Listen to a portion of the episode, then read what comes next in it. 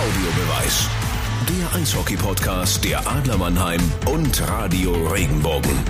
Während um uns herum fleißig Spieltermine verschoben werden, gibt's von uns das Versprechen, dieser Podcast findet statt. Jawohl. Willkommen, liebe Eishockey-Freunde, zur heutigen Ausgabe vom Audiobeweis. Wir wollen uns wie immer ein bisschen updaten vom anstehenden Eishockey-Wochenende. Was müsst ihr wissen? Was solltet ihr nicht verpassen? Und was wird gebabbelt in den Arenen dieses Landes? Heute geht's um Rekorde, den Spitzenreiter der Liga, um starke Torhüter und wir planen schon mal unseren Kader für die deutsche Nationalmannschaft. Schnallt die Schoner um und startet mit uns ins Warm-up. Rollte hoch für Radio Radio Regenbogen Adlerreporter Antti Soramies und Eishockey-Experte Christoph Ullmann. Auf geht's. Es gibt Spielabsagen um die DEG und um Red Bull München. Anti, ich bin froh, dass wir umgezogen sind, dass wir aufs Eis raus können, dass wir spielen. Absolut. Äh, es wäre traurig, wenn es vorhin geheißen hätte, ihr könnt nicht, ihr müsst in Quarantäne, bleibt in euren Zimmern, ihr dürft nicht raus. Das ist natürlich bitter für die Fans der Münchner, natürlich für München an sich, weil die einen guten Lauf haben. Wir werden natürlich im zweiten Drittel wie immer über die DL allgemein sprechen, aber es ist natürlich äußerst bitter, aber auch irgendwie fürs deutsche Eishockey ein großer Unsicherheitsfaktor. Definitiv, da gebe ich dir recht. Aber ich möchte immer positiv ins Spiel blicken, vorausschauen. Ich freue mich einfach, dass wir unterwegs sind im Warm-up, dass wir die ersten Scheiben aufs Tor abfeuern können. Und ähm, natürlich hat es einen Fadenbeigeschmack, gar keine Frage. Aber lass uns nach vorne blicken. Was haben wir für Themen heute in unserem Warm-up, Anti? Naja, wir haben äh, zum Beispiel eine ganz interessante Sache, wo man mehrere Meinungen zu haben kann. Iserlohn gegen Wolfsburg. Ein hitziges Spiel. Ganz zum Schluss gibt man sich die Hand und schlägt sich auf die Fresse. Äh, eigentlich normalerweise ist es unüblich, zumindest der zweite Teil, sich die Hand zu geben, ja, aber der zweite Teil ist unüblich.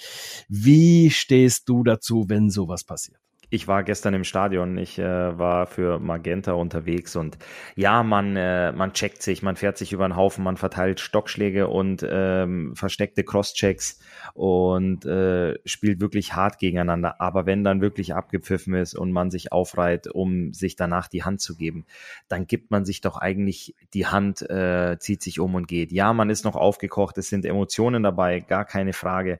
Aber das ist doch genau der Punkt, wo man sagt, hey, eben ähm, zwischen Anpfiff und Abpfiff wurde hart gefeitet und äh, gekratzt, gebissen und an den Haaren gezogen. Aber jetzt ist doch wirklich der Punkt, wo man sagt, hey, gute Arbeit, schönen Tag oder vielleicht auch, dass man sich ein bisschen auf die Zähne beißt dem anderen. Es ist ja kein Handshake gerade aktuell, sondern die Jungs lassen ja die Handschuhe an und äh, klatschen nur ab. Aber ja, das hat mir auch nicht so gut gefallen. Äh, hast du das, oder die, die Fernsehbilder haben es nicht ganz gezeigt, was da genau passiert ist. Hast du es genau gesehen? Was da, war da noch eine, eine Rechnung zwischen zwei Spielern offen, die im Spiel noch nicht offenbar dann, dann äh, beglichen wurde? Ich habe es auch nicht genau, ich habe es mhm. auch nicht genau gesehen, aber ich, ich bleib dabei dem, was ich eben gesagt habe. Dann musst du gucken, dass du den vielleicht im Spiel nochmal irgendwo an der Bande stellst und äh, da nochmal einen Check zu Ende fährst oder irgendwas, aber nicht beim Handshake. Das äh, fand ich nicht gut. Vor allem, weil ja dann wirklich alle Jungs da waren von, von beiden Teams komplett auf dem Eis und es drohte wirklich da äh, zu eskalieren. Ähm, ja, es waren harte Checks im Spiel drin. Es waren auch Sachen, dass einfach Wolfsburg mit 0 zu 3 zurücklag und dann versucht hat, über Härte zurück ins Spiel zu kommen, was ihnen auch gelungen ist. Sie haben dann nochmal verkürzt auf 3 zu 2. Aber wenn abgepfiffen ist, Anti, bleibe ich dabei, gib dir die Hand, ähm, geh, geh duschen, pack dein Zeug, äh, steig im Bus oder ähm, ja, pack dich zusammen und geh nach Hause. Das gehört sich dann irgendwie nicht mehr. Äh, sehe seh ich im Übrigen genauso wie du auch. Also ich bin ein Freund von, von hartem Spiel und aber wenn es vorbei ist, dann gebt euch die Hand und äh, alles ist wieder gut. Also sehe ich absolut äh, genauso wie du. Die Zahl 924, was sagt ihr dir, ähm, Christoph? Was ist diese Zahl? 924, ich weiß natürlich, worauf du hinaus willst. Und sie war vorher äh, Sven Felski inne. Er war der ähm, Rekordspieler der Eisbären Berlin, aber jetzt ist äh, Frank Hörtler mit ihm gleichgezogen. So sieht's aus. Frank Hörtler ist mit Sicherheit ähm, einer der Dinosaurier und das meine ich mit viel, viel Respekt äh, in der ähm, deutschen Eishockeyliga und ähm, Dauerbrenner, spielt unspektakulär, aber immer auf einem sehr hohen Niveau. Also herzlichen Glückwunsch und ich hoffe, dass er die 1000 noch voll macht. Definitiv. Wenn du jetzt äh, mit Zahlen Rate spielen kommst, Anti, was sagt dir die Zahl 499? Hm. Das ist doch die Zahl vor 500, oder? Richtig. Und äh, die hat Harold Kreis gerade inne. Er hat 499 äh, Profispiele als Trainer bestritten hinter der Trainerbank. Er hat ja auch etliche als Spieler gemacht, aber er steht jetzt gerade bei 499 als äh, Cheftrainer, kurz vor seinem 500. und muss jetzt allerdings erstmal zu Hause bleiben, äh, da die komplette Mannschaft der DEG ja in Quarantäne ist. Ähm, und dann muss er noch ein paar Tage auf sein, ja, schönes Jubiläum als Cheftrainer warten. Definitiv. Also, ähm, und ich denke, äh, Harry Kreis ist auch noch in einem Alter, wo du sagen kannst, da könnten auch noch ein paar Spiele mit dazukommen. Also, ich weiß nicht, ob er noch zehn Jahre hinter der Bande stehen will, aber sagen wir mal, wenn es zehn Jahre wären, kämen noch 600, rund 600 mit dazu, möglicherweise. Also, ja, Vielleicht macht er auch die 1000 voll, weiß ich nicht. Ähm, Don Jackson ist ja sehr nah an den 1000 dran. Der ist ja bei 900, äh, rund 950 ungefähr. Ähm, und ja, es wäre schön, wenn Harry Kreis da mit, mit ähm, ihm irgendwie gleichziehen würde, was zumindest die Zahl der Spiele angeht, die Meisterschaften wird er vielleicht nicht mehr ganz knacken können, die von Don Jackson. Ja, das ist da Don Jackson natürlich äh, schon ein ganz schönes, ganz schönes Brett, was der da hingelegt hat. Es wäre mal interessant zu wissen, wenn du so Zahlen siehst, wie viel Buskilometer da auch dahinter stecken, weil man oh, spielt ja, ja, man spielt ja ein Heimspiel und dann spielt man immer ein Auswärtsspiel. Und da habe ich ganz, ganz großen Respekt vor. So ein äh, Harry Kreis ist ja, du hast es gesagt, der ist noch nicht der Älteste, aber ist auch nicht mehr der Jüngste. Wenn du da wirklich jede Woche ein, zwei Mal in den Bus steigst, ähm, das Einsteigen ist immer ganz schön und da bist man, ist man auch oft noch äh, leichten Fußes unterwegs, aber je nachdem, wo, wo die Reise hingeht, fällt das Aussteigen dann ja doch relativ schwer und da weiß ich, da weiß ich, wovon ich spreche. Apropos Busreisen, ähm, lass uns doch mal ein bisschen weiter über die deutschen Grenzen hinaus gucken. Die Champions League Paarungen sind ausgelost und ähm, da geht es für die Adler Mannheim demnächst nach Frölunda und für München äh, in die Schweiz, Fribourg, zu Fribourg-Gotteron. Ja. Was sagst du zu ja. diesen Paarungen? Äh, also ich würde gerne sagen, dass äh, Frölunda Göteborg äh, eine machbare Aufgabe ist. Ähm, ist es, aber da musst du einen sehr, sehr guten Tag erwischen. Also das schwedische Eishockey ist schon auf einem anderen Niveau als das deutsche. Also da muss ich schon sagen, schlagbar, aber wie gesagt, lass die bitte einen nicht ganz so guten Tag haben und lass unsere Adler einen sehr guten Tag haben und das zweimal hintereinander. Es gibt dann äh, Hin- und Rückspiel. Also schwer, aber wenn wir Daumen drücken und die Mannschaft äh, ihre Topleistung abruft, dann warum nicht? Bei den Münchnern, die haben bewiesen, dass sie den Schweizer Meister in die Schranken weisen können, haben ja gegen Zug spektakulär gewonnen. In der Gruppenphase sind gerade noch reingekommen, dann in die Runde der letzten 16 und spielen gegen Fribourg. Und da sage ich, da stehen die Chancen tatsächlich 50-50 bei den Adlern. Klar, vor einem Spiel ist immer 50-50. Aber wenn ich es jetzt äh, realistisch einschätzen soll, dann äh, bei, bei den Adlern vielleicht nicht ganz 50-50, vielleicht äh, 55-45 oder irgendwie sowas. Und bei den, äh, bei ähm, Red Bull München würde ich sagen, da steht es wirklich 50-50. Also ich freue mich auf jeden Fall auf die Begegnung und es werden Top-Eishockey-Spiele. Und äh, lass uns doch mal schnell in die Kabine springen, Anti.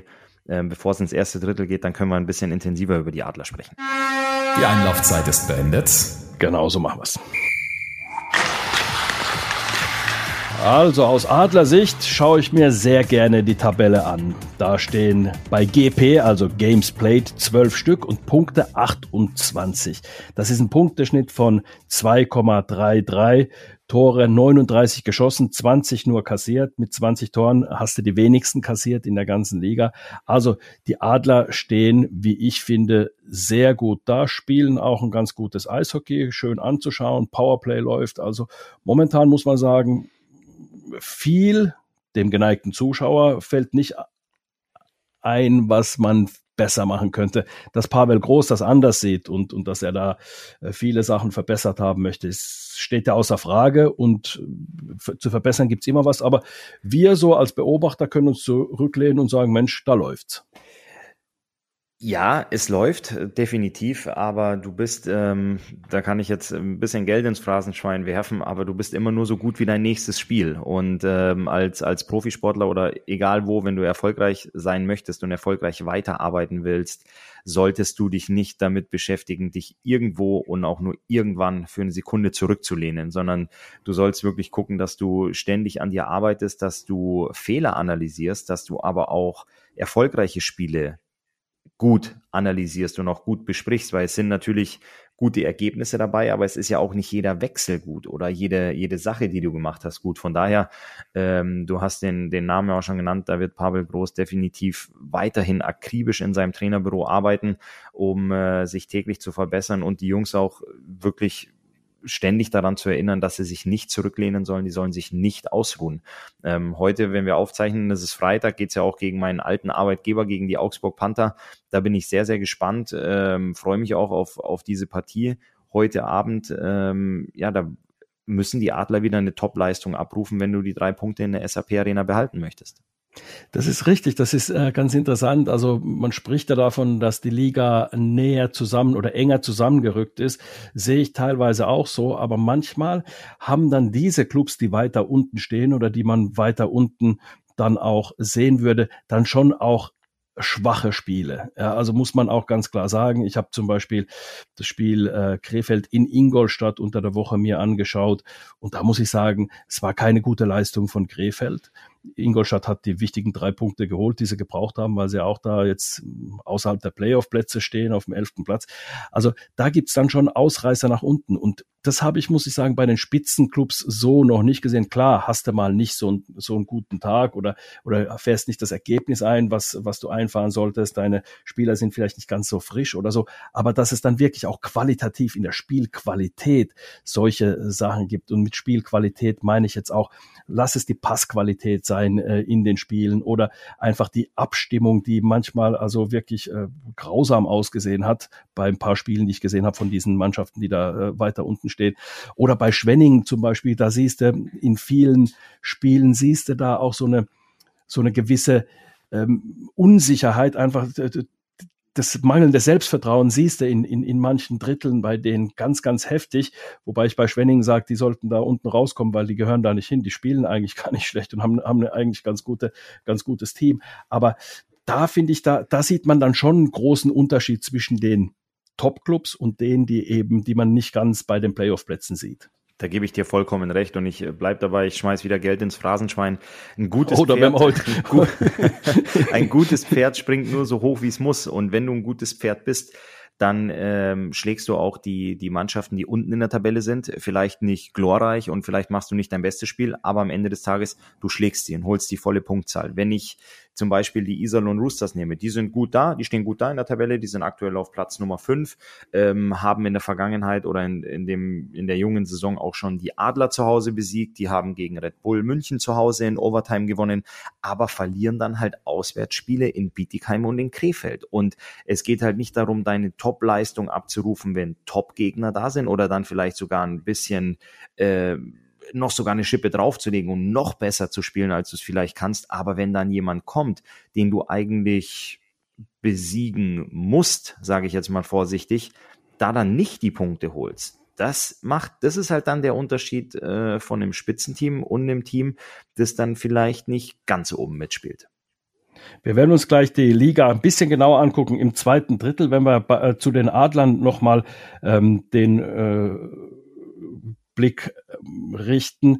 Wenn wir mal auf die Spieler schauen, äh, Christoph, es ist eine Sache als ähm, Nigel Dawes und Jordan Schwartz sind in die Liga gekommen, sind frisch in der DEL und ich habe mal äh, in die, im Umlauf in der SAP Arena, da sind ein paar Leute auf mich zugekommen haben gesagt, das sind Fehleinkäufe. Die bringen nichts.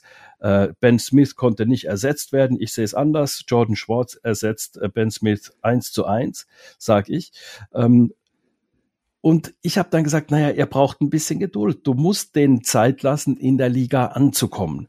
Weil auch ein Spitzenspiel. Also Rendulic ist ein gutes Beispiel gewesen, als der äh, vor zwei Jahren damals in die DEL kam, hat er auch gebraucht. Er hat nicht schlecht gespielt, aber bis du anfängst zu scoren, bis du so einen äh, Rhythmus bekommst, bis du, bis du dir bis du dich an die Liga gewöhnt hast, wie hier Eishockey gespielt hat, brauchst du ein paar Spiele.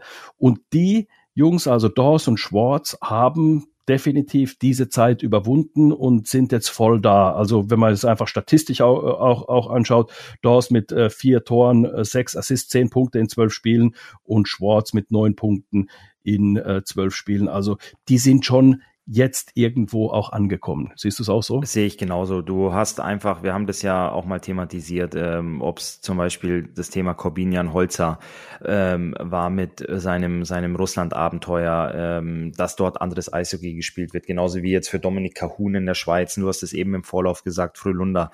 Da ist, das ist überall, das ist ein anderes Eishockey. Und wenn solche Jungs wie Nigel Dawes und Jordan Schwartz in die Liga kommen, die brauchen einfach ein bisschen, um sich hier zu akklimatisieren, hier anzukommen. Natürlich kommst du in ein gutes Team und du trainierst täglich zusammen, aber ähm, es ist einfach, dass du, dass es ein Prozess ist, bis du da auch wirklich, wirklich in der Liga im Team ankommst, bis du deine Rolle im Team wirklich gefunden hast. Und dann ist es ja auch viel, viel wichtiger, dass die Jungs im späteren Saisonverlauf performen, als dass sie jetzt eine unglaubliche Frühform haben. Ich möchte mal den, den ähm, gewagten Spagat probieren ähm, zum Fußball. Im Fußball wird es sehr, sehr laut kommuniziert, dass einem Spieler bei einem neuen Verein ein Jahr Zeit gegeben wird, um anzukommen. Ich habe mich damit mal sehr, sehr lange beschäftigt. Es ging um äh, den Spieler Lukas Podolski, den ich damals sehr intensiv verfolgt hat, der von Köln nach München gewechselt ist, in ein ganz anderes Umfeld. Und da wurde immer ganz laut kommuniziert, die Jungs kriegen bei uns ein Jahr Zeit, um anzukommen. Und das konnte man sehr, sehr gut beobachten. Ich komme jetzt ganz, ganz schnell wieder zurück zum Eishockey, weil das ja äh, unser Thema ist. Ähm, natürlich sagt man, so ein Spieler hat im Eishockey kein ganzes Jahr Zeit, um sich äh, zu akklimatisieren oder an das neue Umfeld mhm. zu gewöhnen. Aber es ist im Sport einfach so, dass du nicht sagst, naja, ich bin jetzt hier, neue Stadt, neues Umfeld, neue Organisation, neue Farben, neues Team, neuer Trainer und bumm, ich klatsch zweimal in die Hände und es funktioniert. Ähm, mhm da muss man schon ein bisschen geduldiger sein, aber nochmal diese zwei Personalien. Also wenn ich mir das angucke, wie die, wie die spielen, was die für einen Beitrag leisten im Spiel, wie die sich reinschmeißen und ähm, das, das Gesamtbild, was die auch dem der Mannschaft geben an, an Tiefe, an Stärke, an Ausstrahlung, ist es definitiv äh, ganz, ganz weit weg von Fehleinkäufen. Äh, ja, genau. Also äh, Wort Fehleinkauf sollte man mit diesen beiden Namen gar nicht in einem Satz auf einer auf einer DIN A4 Seite geschrieben irgendwie zusammenbringen. Also äh, definitiv äh, sehe ich absolut genauso wie du. Und wenn man äh, wenn man das äh, sich anschaut, dass die eben ihre Zeit gebraucht haben, was keine Überraschung ist, aber die Mannschaft trotzdem nicht so abhängig von diesen beiden Spielern ist, von deren Performance und trotzdem gewinnen kann. Klar ist man später irgendwann auch abhängig von denen, keine Frage. Aber wenn man, wenn man auch als Mannschaft dadurch, dass du gewinnst, solchen Spielern Zeit geben kannst, dann hast du auch eine positive Entwicklung. Aber wenn die jetzt voll unter Druck stünden, die Adler schwach gespielt hätten, verloren hätten, ähm, irgendwo am achten Platz rumdümpeln würden, dann würde die Kritik auch deutlich lauter sein, also äh, oder gewesen sein. Und dann gerätst du unter Druck und hast vielleicht gar nicht mehr die Möglichkeit, dahin zu kommen, zu, zu performen, weil du natürlich auch als ausländischer Spieler sofort spürst auch, okay, es lastet jetzt ein großer Druck auf mir und ich muss performen. Und wenn das dann so ist, dann äh, zitter, zittern die Hände, wenn die Scheibe zu dir kommt und du aufs Tor schießen willst. Und dann schießt du halt eben am leeren Tor vorbei und, und, und. Man kennt ja diese Abwärtsspirale. Also von daher ist es auch wichtig, dass eine Mannschaft solchen Spielern auch die Zeit gibt, ähm, sich zu akklimatisieren. Ja, da gebe ich dir, da gebe ich dir vollkommen recht und äh, das weiß die Organisation auch und äh, beide Jungs sind sehr, sehr erfahren. Ähm, sie wissen auch, dass äh, wenn es mal vielleicht anfangs nicht ganz so rund läuft, dass sie sich einfach auf ihre Stärken besinnen, die Kleinigkeiten versuchen richtig zu machen, um dann dem Team wirklich weiterhelfen zu können. Wir schauen uns nächste Woche, Christoph, schauen wir uns mal das Comeback von David Wolf an. 185 Tage äh, war er verletzt und jetzt spielt er wieder. Das sind ähm, sechs Monate und zwei Tage im Übrigen war er verletzt. Also das ist schon eine lange Zeit, wenn du ähm, wenn du kein Eishockey spielen kannst, nicht Eishockey-spezifisch trainieren kannst im Sommer, sondern deine Reha machen musst. Heute spielt er wieder gegen Augsburg. Da drücken wir ganz fest die Daumen und schauen uns dann kommende Woche dann seine Performance genauer an. Ich freue mich. Dann auf ins zweite Drittel. Christoph Bulli gewonnen, direkt zu dir äh, geschossen. Wenn wir uns die Tabelle anschauen, und das äh, tun wir ja jede Woche im Podcast, die Adler Mannheim stehen da oben. Und wenn man da das so ein bisschen runterscrollt, normalisiert sich's ein bisschen. Und zwar einfach auch dahingehend, was wir vor der Saison äh, prognostiziert haben. Noch nicht ganz, aber es fängt an, sich so einzusortieren, was man erwarten konnte. Immer mehr. Da gebe ich dir recht. Äh, sehr, sehr bemerkenswert sind natürlich die drei Teams, die da vorne wegmarschieren mit den Adlern, Red Bull München, äh, auch die Eisbären Berlin.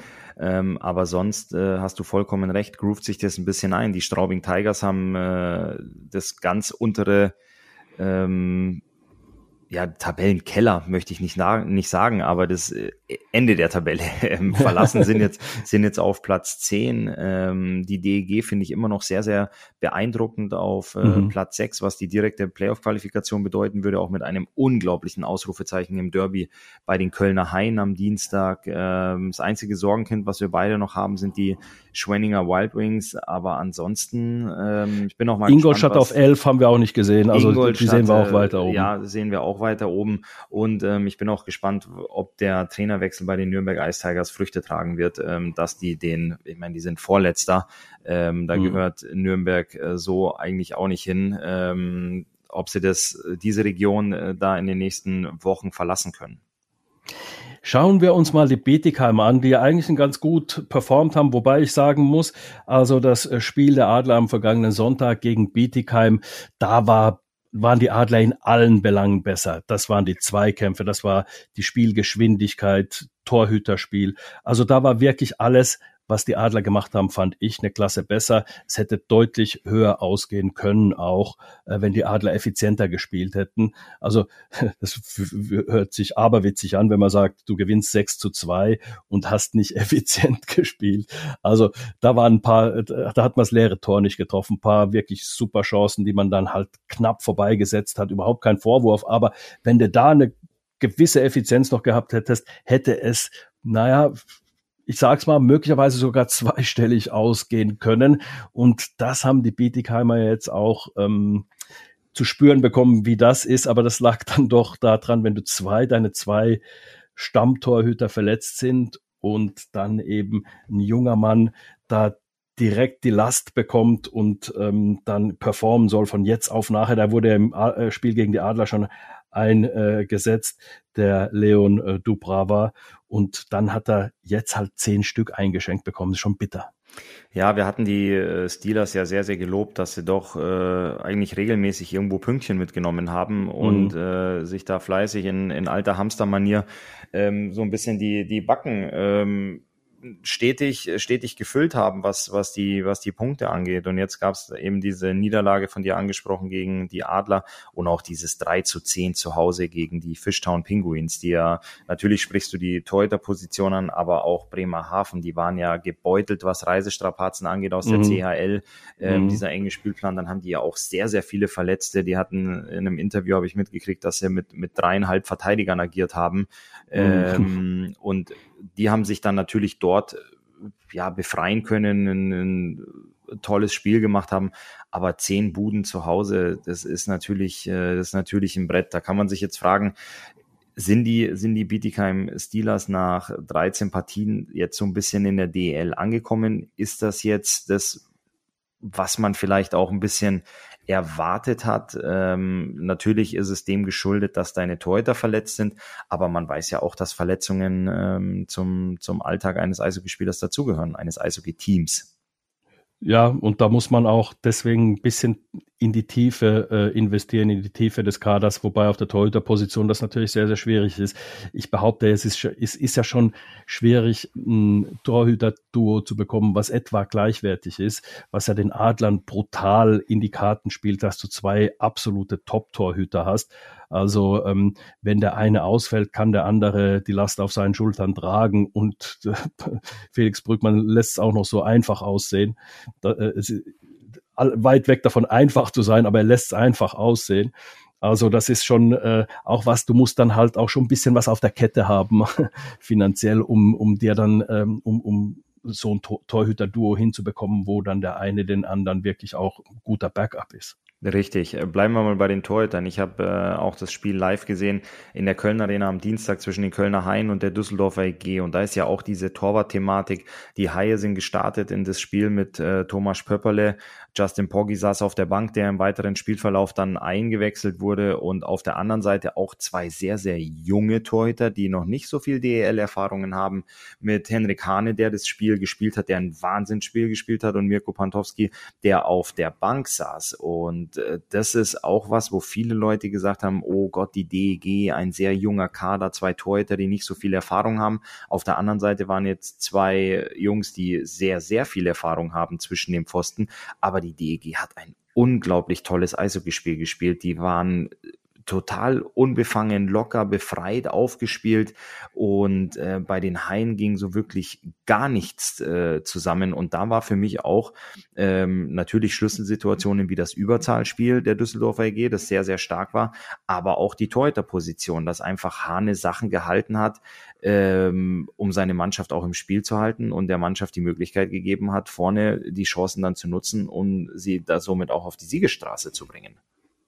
Ja, also das sehe ich absolut genauso. Letzte Saison äh, hatten beide Torhüter ja so eine kleine Schwächephase, möchte ich sagen, Hane und Pankowski. Und jetzt äh, spielen sie beide absolut solide und geben, und das ist ja auch immer das, und da muss ich vielleicht jetzt auch die drei Euro ins äh, Phrasenschwein werfen, aber geben der Mannschaft die Möglichkeit zu gewinnen. Und das ist das, das ist so ein bisschen, wenn du auf andere Sportarten schaust, wenn du jetzt zum Beispiel aufs Baseball schaust, du brauchst einen Starting Pitcher, einen Werfer, der halt eben solide, gut werfen kann und eben auch ähm, ja die Mannschaft dadurch dann auch ähm, äh, in die Offensive bringen kann, anschließend, nachdem er aus der Defensivphase äh, ähm, äh, rauskommt. Ähm, wenn du den nicht hast, dann kannst du so gute Spieler haben, wie du möchtest. Du kannst kein Spiel gewinnen. Du, die können offensiv so gut schlagen, wie sie wollen, aber der Starting Pitcher, wenn der nicht gut werfen kann, dann ist, ist ein Spiel nicht zu spielen. Du brauchst im Football einen guten Quarterback und beim Eishockey brauchst du einen guten Torhüter, sonst kannst du keine Spiele gewinnen. Oder das, kaum. Das ist, das ist absolut richtig. Und äh, du hast einfach, wenn man da mal so ein bisschen die Teams durchfliegen in, in Wolfsburg mit äh, Pickard und äh, Strahlmeier, zwei gute Jungs, Jennike und Weizmann in, in Iserlohn, Düsseldorf haben wir eben angesprochen. Ähm, das sind einfach Teams, die da, die da oben mitspielen, Niederberger und Anschitschka in, ähm, ja. in Berlin und dann hast du aus dem Birken Fiesinger in, äh, in mhm. München, da hatten wir auch schon mal drüber gesprochen. Fiesinger etwas unerfahren hinter aus dem Birken, aus dem Birken mit einer langen äh, von einer sehr, sehr langen Verletzung zurückgekommen, aber es scheint zu funktionieren. München hat sich wieder oben festgespielt, aber es ist schon unglaublich wichtig, dass du, dass du starke Torhüter hast. Der heutige Gegner, der Adler Mannheim mit Olivier Roy und Markus Keller, ähm, auch gut besetzt im Tor. ich durfte das äh, zwei mhm. Jahre erleben.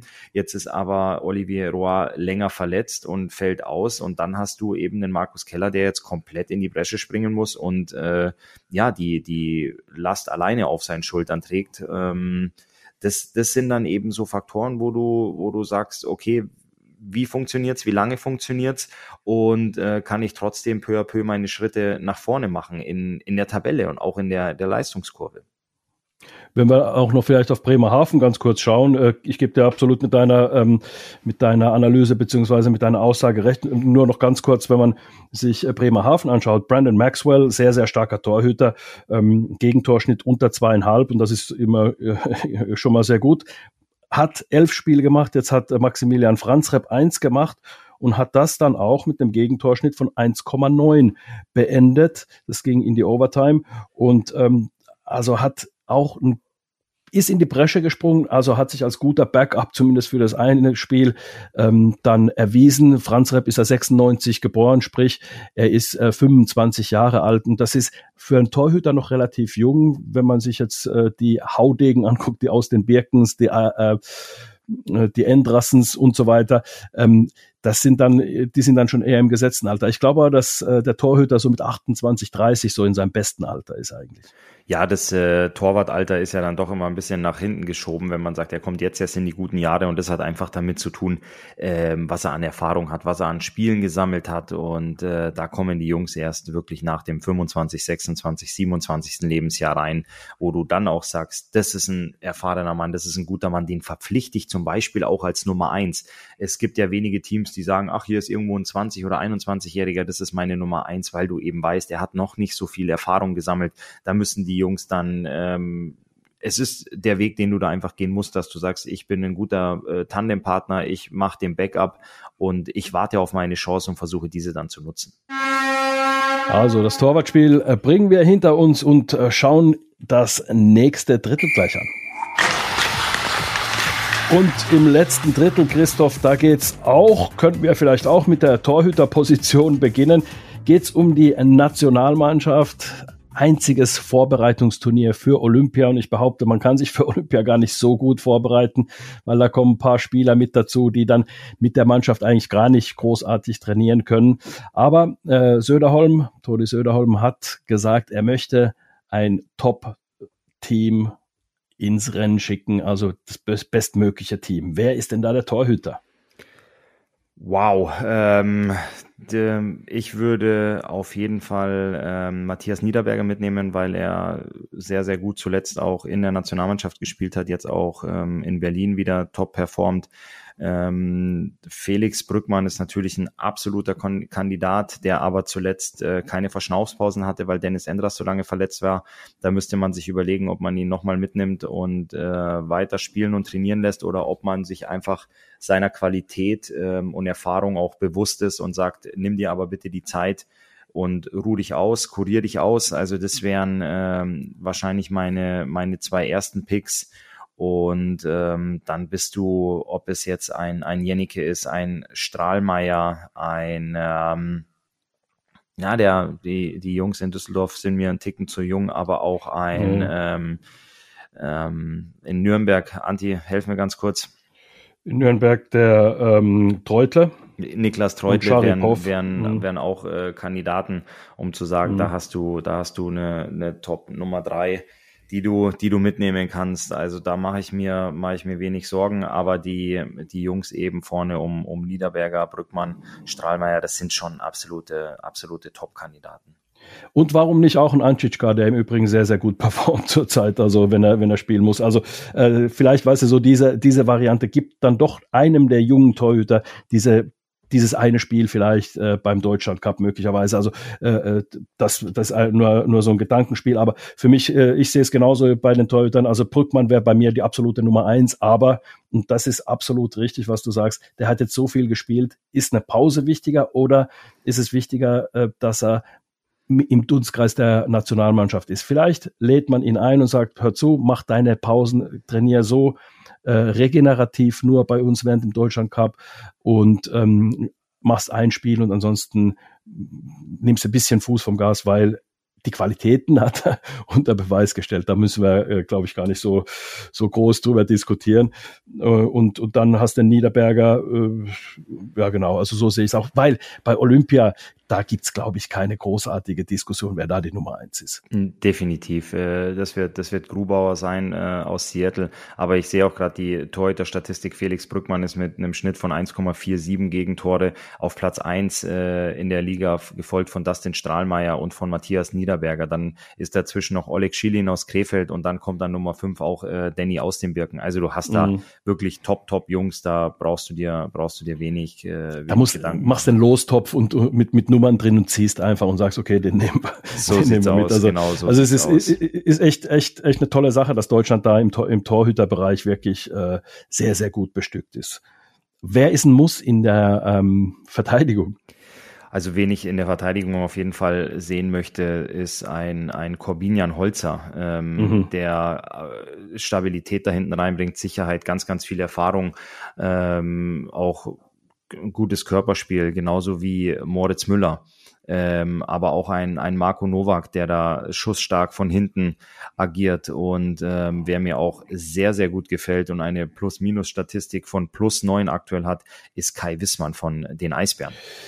Gell? Also der ist auch, das ist auch ein relativ junger mit 25 Jahren, den finde ich auch gut. Äh, Jonas Müller finde ich auch, auch gut. Äh, äh, ähm, der ist, glaube ich, ein Jahr älter. Aber da gibt's auch, und äh, Wissmann ist wirklich, also eher ein unspektakulärer Verteidiger, der mit seiner Körpergröße sehr gut arbeiten kann, eine gute Reichweite hat, sein Körper vielleicht nicht ganz so einsetzt oder noch nicht ganz das äh, er versucht immer wieder, sein, sein Körper einzusetzen, auch ähm, was, was das körperlich harte Spiel angeht, aber aber manchmal vielleicht doch ein bisschen ungestüm. Aber ähm, ich sehe es genauso. Es ist, der hat ja noch Zeit, sich zu entwickeln und ähm, der hat definitiv viele Schritte gemacht in den letzten paar Jahren. Also ähm, sehe ich absolut genauso. Bei mir wäre dann noch ein Abelshauser noch mit dabei, der so ein absoluter Allrounder ist, finde ich, der auch offensiv äh, Beiträge leisten kann. Also der wäre mit Sicherheit auch einer, den ich da ähm, sehen würde in der Verteidigung. Aber auch ein absoluter Topmann in meinen Augen ist äh, ein Yannick Seidenberg, der eine ja. sehr, sehr verantwortungsvolle Rolle spielt. Auch einer der wenigen Deutschen in der gesamten Liga, der ähm, in Überzahl an der blauen Linie steht ja. als Quarterback ja. und das Spiel da aufzieht. Äh, solche Jungs brauchst du natürlich auch, ähm, wenn du welche hast,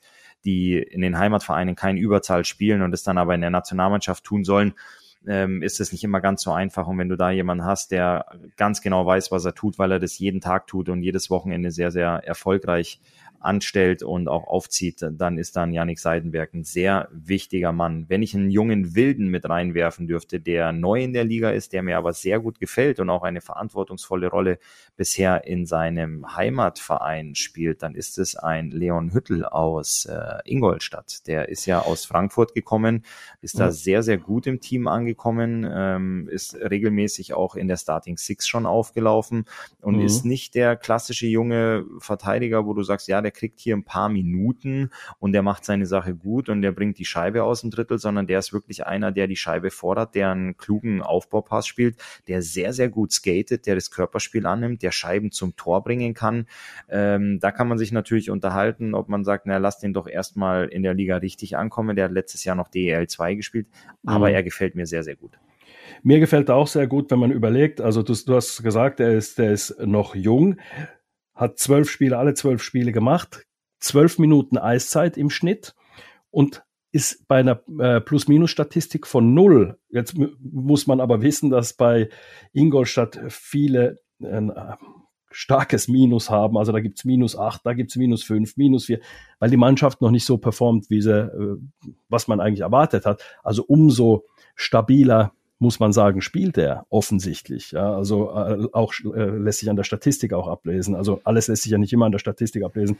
Deswegen Hüttel, ähm, warum nicht, sehe ich, sehe ich genauso. Aber wenn wir Hüttel sagen, dann muss man aber auch Arcadius Jambor nehmen von den Adlern, der auch äh, wirklich, muss man sagen, mit seinem jungen Alter einfach ähm, sehr, sehr stabil spielt, also fast erschreckend stabil spielt. Ähm, zwölf Spiele gemacht. Der hat knapp 15 Minuten Eiszeit das ist in einem Top-Team. Das stimmt. Und hat plus fünf. Also der ist, äh, du siehst so gut wie keine Fehler bei ihm. Und das beängstigt mich fast, dass du so abgeklärt spielen kannst, unter Druck den Aufbaupass spielen kannst, ähm, genau weißt, was du kannst. Ich glaube, das Geheimnis eines guten Verteidigers ist, in jeder Situation zu wissen, was kann ich und wie löse ich diese Eins gegen Eins Situation in meiner eigenen Zone. Ja, ähm, oft löst man sie dadurch, dass man die Scheibe schnellstmöglich äh, spielt, dass man eben gar nicht in diese Eins gegen Eins Situation kommt. Aber wenn du dann da bist, wie abgeklärt dir, der diese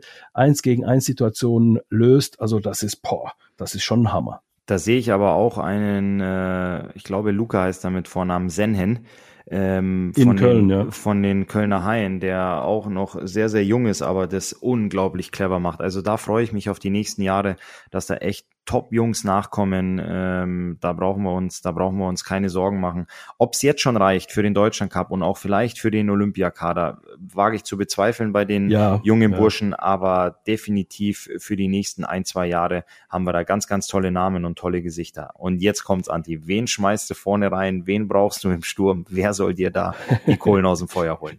Also für mich, wenn wir, wenn wir über Stürmer sprechen, äh, da spreche ich auch über einen, den ich vielleicht sogar als besten Spieler ähm, der DEL sehe. Das ist, ähm, ja, da stehe ich absolut dazu. Das ist Matthias Blachter von unseren Adlern. Ähm, der ist einfach ein unglaublich cleverer Spieler mit einer guten Körpermasse, der seinen Körper gut einsetzen kann, der vorm Tor gut spielt, aber natürlich seine Stärke zwischen äh, Bulli-Kreis und, und der blauen Linie hat mit seinem unglaublichen Schuss, mit seiner Spielübersicht. Also das ist für mich die absolute Nummer eins. Wenn ich sagen würde, okay, äh, lass uns eine Nationalmannschaft zusammenstellen, dann würde ich als allererstes den Torhüter nehmen und dann Matthias Blach da und dann gucken, wie es weitergeht.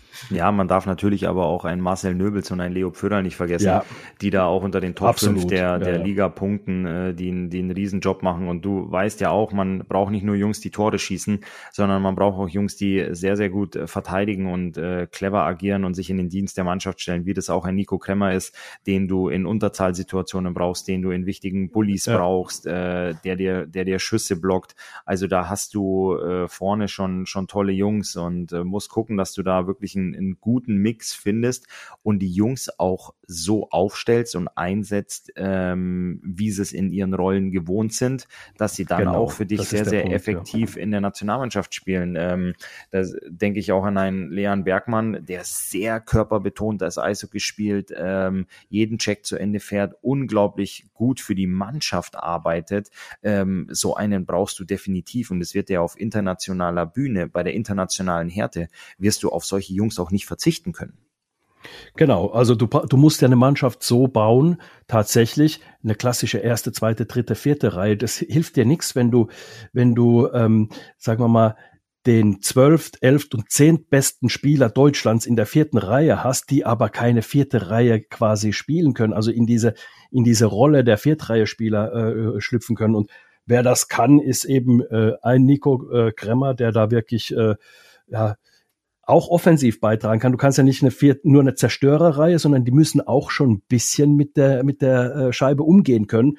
Und da ist Nico Kremmer zum Beispiel einer, der für mich gesetzt wäre als äh, äh, vierte Reihe Spieler und ein Bergmann auch, äh, weil er eben auch ähm, da, wie du es gesagt hast, eben sehr äh, körperbetont spielt. Ähm, also auch ähm, dann in den in den vorderen Reihen, wie gesagt, ein Plachta, ein Pföderl, ein, ein Nöbels, aber auch ein, ein Markus Eisenschmidt, der jetzt ja Gott sei Dank wieder fit ist. Also da hast du auch einige Möglichkeiten. Äh, dann ein, ein, äh, ich ich stehe unheimlich auf den Patrick Hager, auch wenn, wenn der diese äh, Saison noch gar nicht getroffen hat äh, für München. Aber es ist einfach ein, ein sehr, sehr guter, intensiver Eishockeyspieler, der gut am Bully-Punkt ist. Also da hast du auch äh, einige, einige echt gute Jungs, äh, ob, oder ob es ein Andy Eder ist in, in, in Straubing. Also Freddy Tiffels, Freddy Tiffels, Freddy Tiffels nicht zu vergessen, ja, ja, der ja. einen unglaublichen Schritt nach vorne gemacht hat äh, nach seinem Wechsel von Köln nach München, der auch in den entscheidenden Champions League Spielen getroffen hat. Also du siehst, die Jungs äh, sind richtig gut unterwegs. Freddy Tiffels mit seinem mit seinem Speed, mit seiner Torgefahr, mit seiner Spielübersicht, der hilft dir in der Mannschaft weiter und äh, das das brauchst du einfach. Ja, und da bin ich gespannt, wann äh, Toni Söderholm äh, sein sein Kader bekannt geben wird, wann das äh, Nachdem er unseren Podcast gehört hat. Dann sehr, natürlich. sehr, sehr wahrscheinlich. Und, äh, Aber einen muss ich noch reinwerfen, den muss ich unbedingt. Äh, das ist Tim Wohlgemuth, der auch bei den, nicht nur in Ingolstadt funktioniert hat, sondern bei den Adlern auch funktioniert. Also Überzahl spielen kann an der Halfwall und also wirklich äh, auch, ein, auch ein Spieler ist, der noch jung ist, ist noch ein U23-Spieler und absolut schon bereit ist, auf internationaler Ebene äh, äh, für die Nationalmannschaft zu spielen. Gebe ich dir recht. Äh, ich freue mich auf jeden Fall drauf, wann das, wann das Line-Up rauskommt, äh, ob es die ein oder andere Überraschung geben wird und freue mich dann auch auf wirklich den, den intensiven, den aber auch einzigen Härtetest, richtigen Härtetest äh, vor den Olympischen Spielen für die Jungs dann in Schwarz-Rot-Gold. Und darüber werden wir natürlich noch sprechen, dann über den Deutschland Cup, sobald er dann losgegangen ist. Und beziehungsweise dann, wir werden auch noch, äh, wenn der Kader steht, also stehen wird er wahrscheinlich schon, aber wenn er veröffentlicht wird, dann werden wir uns den noch mal ein bisschen genauer anschauen. Ende der regulären Spielzeit. Christoph, ich freue mich drauf, ins Eins gegen Eins zu gehen. Und ich habe, wie du ja auch, ein Notizbuch zu Hause mit vielen, vielen Fragen, die noch kommen werden. Aber ich habe jetzt eine Frage mal vorgezogen aus gegebenem Anlass. Wir haben über ähm, die Schlägerei nach Abpfiff beziehungsweise nach Schlusssirene ähm, gesprochen. Ähm, das bringt mich auf die Idee, du warst immer einer, und zwar jetzt sprechen wir nicht über den, ähm, über die Schlusssirene. Äh, da haben wir beide abgelehnt, da soll es nicht passieren nach der Schlusssirene, aber im Spiel drin, du hast niemals die körperlichen Auseinandersetzungen gesucht, beziehungsweise auch, ich erinnere mich an kein Spiel, wo du auch nur eine Schubserei gehabt hättest, sondern wenn es so eine Rudelbildung gab, warst du immer einer, der deeskaliert hat, den anderen ein bisschen weggehalten hat, gesprochen hast mit, mit, mit Spielern. Also du warst einer, der eigentlich ähm, was das angeht, sehr clever agiert hat. War das irgendwie so für dich so ähm, eine bewusste Sache? Ja gut, ich bin jetzt auch äh, neben der Eisfläche nicht äh, bekannt, dass ich früher ein großer Kneipenschläger gewesen wäre oder äh, Konflikte. Stimmt's also doch nicht? Stimmt's doch nicht? oder da äh, viele Briefe von der Schule nach Hause bekommen hätte, weil es wieder Schlägereien auf dem Schulhof gab. Also das war war auf dem Eis und neben dem Eis ähm, nicht nicht meins. Und ähm, auf dem Eis, wenn dann äh, schon schon eher, weil da gibt's ja dann doch irgendwie gewisse Regeln oder du hast einen Schiedsrichter, der dann dazwischen geht, falls dann irgendwas passiert, was da nicht dazugehört auf, auf der Straße, war das, war das überhaupt nicht meins. Also um Gottes Willen. Nee, ich habe tatsächlich ein einziges Mal habe ich die Handschuhe fallen lassen. Das war bei einem Deutschland Cup in München. Ich glaube sogar gegen, äh, gegen ein lettisches Team oder ich, ich kann es dir gar nicht, ich kann es dir gar nicht mehr genau sagen. Das war wirklich das einzige Mal, dass ich da in eine Situation kam, wo ich nicht mehr raus konnte, weil der Gegner schon die Handschuhe weggeschmissen hatte und dann wollte ich nicht abdrehen und mir die Blöße geben, sondern dann bin ich da auch mein, mein Mann gestanden. Ähm, das war eine kleinere Lang Rangelei, wo dann äh, natürlich der andere zuerst zu Boden gegangen ist und ich dann äh, selbstverständlich. ich, ich, ich, ich sehe es noch in Zeitlupe, und, und wie er ich dann, und ich dann äh, zurückgegangen bin. Nee, wir sind dann da rangelnd umgefallen und dann ist das Ganze ja beendet. Aber es war tatsächlich nicht nicht meins. Also natürlich, ich ich mag die Härte auf auf der Eisfläche, ich mag die Zweikämpfe ähm, die, wenn sie intensiv geführt werden, die, die, die harten Checks auch. Ähm, aber ich war jetzt keiner, der dann da rumgestichelt hat oder der auch mal andere Leute aufgefordert hat, irgendwie sich da, sich da zu prügeln. Da gab es dann immer andere im Team, die das, äh, die da spezialisiert drauf waren oder die da mehr Freude dran hatten äh, und das gerne angenommen haben. Ich war doch einer, der dann lieber den, den Puck am Schläger hatte und äh, für das, für das spielerische Element im Spiel gesorgt hat oder dann auch für die richtigen und cleveren Entscheidungen. Und ich wusste, dass äh, vor allem in, in manchen Auswärtsstadien, aber auch ganz, ganz früher im Friedrichspark, da gab es ja noch die 2 plus 2 plus 10 für den Faustkampf. Wenn du da raus mhm. musst, dann wird's kalt. Und ähm, dass, du, alleine das zu ja, dass du, wenn du 14 angenommen, du bist äh, schon fleißig unterwegs, schwitzt, dein, dein T-Shirt ist nass, deine Haare sind nass und dann sitzt du da 14 Minuten auf der Bank und dann habe ich mir gedacht, nee, das, äh, das ist nicht meins. Ich habe dann lieber doch lieber, nicht. lieber versucht, fair zu spielen und ähm, vor allem auch auf dem Eis zu bleiben. Ähm, das, nee, das war dieses, diese Faustkämpferei und äh, dieses harte war dann, war dann definitiv, definitiv nicht meins. Ja, du hast das äh, oftmals wirklich verbal gelöst und ich hab, bin ja auch dahinter gekommen, warum das mit dem lettischen Spieler nicht geklappt hat. Dein Lettisch war eingerostet, da hättest du ein bisschen mehr für, tun können und dann hättest du es auch verbal lösen können, das Ganze. Aber du warst wirklich immer einer, das habe ich, wie gesagt, ich mag das auch, wenn, wenn Leute dann auch irgendwo ihren Mann stehen, beziehungsweise das heißt ja nicht, dass du es nicht gemacht hättest, sondern du hast die Aufgaben anders gelöst, indem du deeskaliert hast, mal einen weggenommen hast, mit denen auch gesprochen hast. Dass du auch verbal überzeugen kannst, ähm, ist ja auch kein Geheimnis, dass du vermutlich äh, rhetorisch dem einen oder anderen auch überlegen warst. Ja, aber diese Karte willst du dann auf dem Eis ja auch nicht ausspielen ähm, nachher, wenn der dir gegenüber denkt, jetzt äh, quatscht der hier weiter, jetzt knall ich dem mal eine, dass er endlich mal endlich mal den Mund hält.